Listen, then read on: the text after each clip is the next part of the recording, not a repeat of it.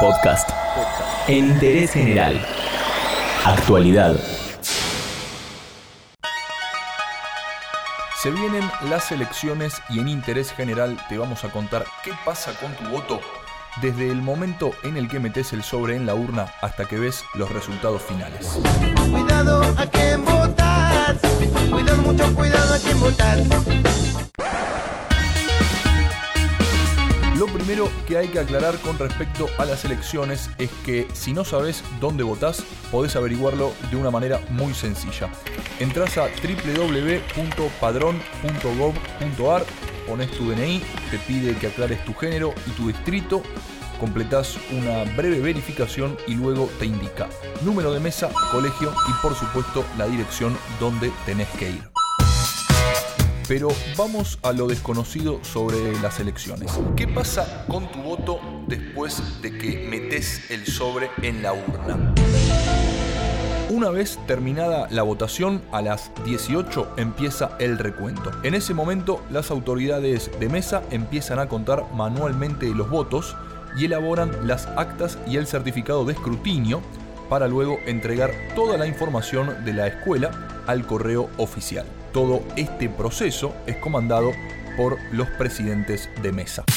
Después del recuento viene el envío de datos y acá es donde nace la polémica porque hasta ahora siempre fue manual y este año pasa a ser digital.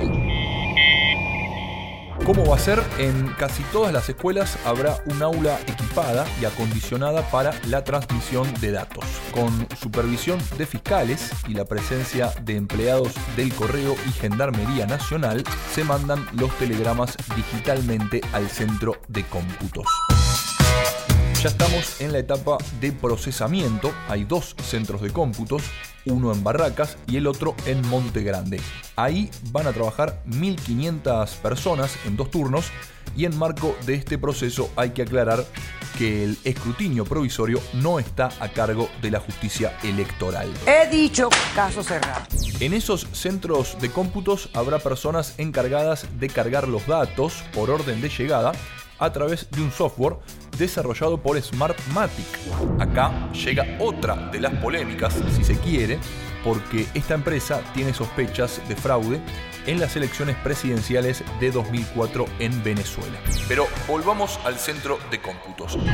Ahí van a trabajar dos data entry por cada telegrama y ambos deberán cargar individualmente los datos. Si la información cargada por ambos coincide, ese telegrama se procesa y se publica. Si no hay coincidencia, aparece un tercer data entry que carga la información por su cuenta y si este tercer telegrama coincide con alguno de los dos anteriores, se carga y se publica en una única base de datos. El quinto paso es el recuento provisional y hay que decir que por decisión de la justicia los primeros resultados comenzarán a aparecer recién a las 9 de la noche. La idea o el objetivo de contratar a Smartmatic es justamente que acelere el proceso de escrutinio que en 2017 se demoró hasta la madrugada. La elección 2015, reiteramos, ganó Daniel Scioli por amplia diferencia. El escrutinio provisional nunca llega al 100% de los votos, esto generalmente se da por lo que comentábamos recién, telegramas que son rechazados por errores, datos faltantes o en el peor de los casos alguna inconsistencia o irregularidad. Por último está el recuento definitivo. Ese comienza después de 48 horas finalizadas las elecciones y sí está a cargo de la Justicia Nacional Electoral. En este último paso, la tarea de escaneo y procesamiento puede ser verificada por los fiscales, pero deben estar previamente acreditados. Incluso los sobres con los telegramas se abren delante de ellos. Tal vez todavía no tomaste una decisión y no sabes a quién vas a votar, pero por lo menos en interés general te contamos, aunque sea brevemente, cómo saber qué escuela te toca en estas elecciones y qué pasa con tu voto después de que metes el sobre en la urna.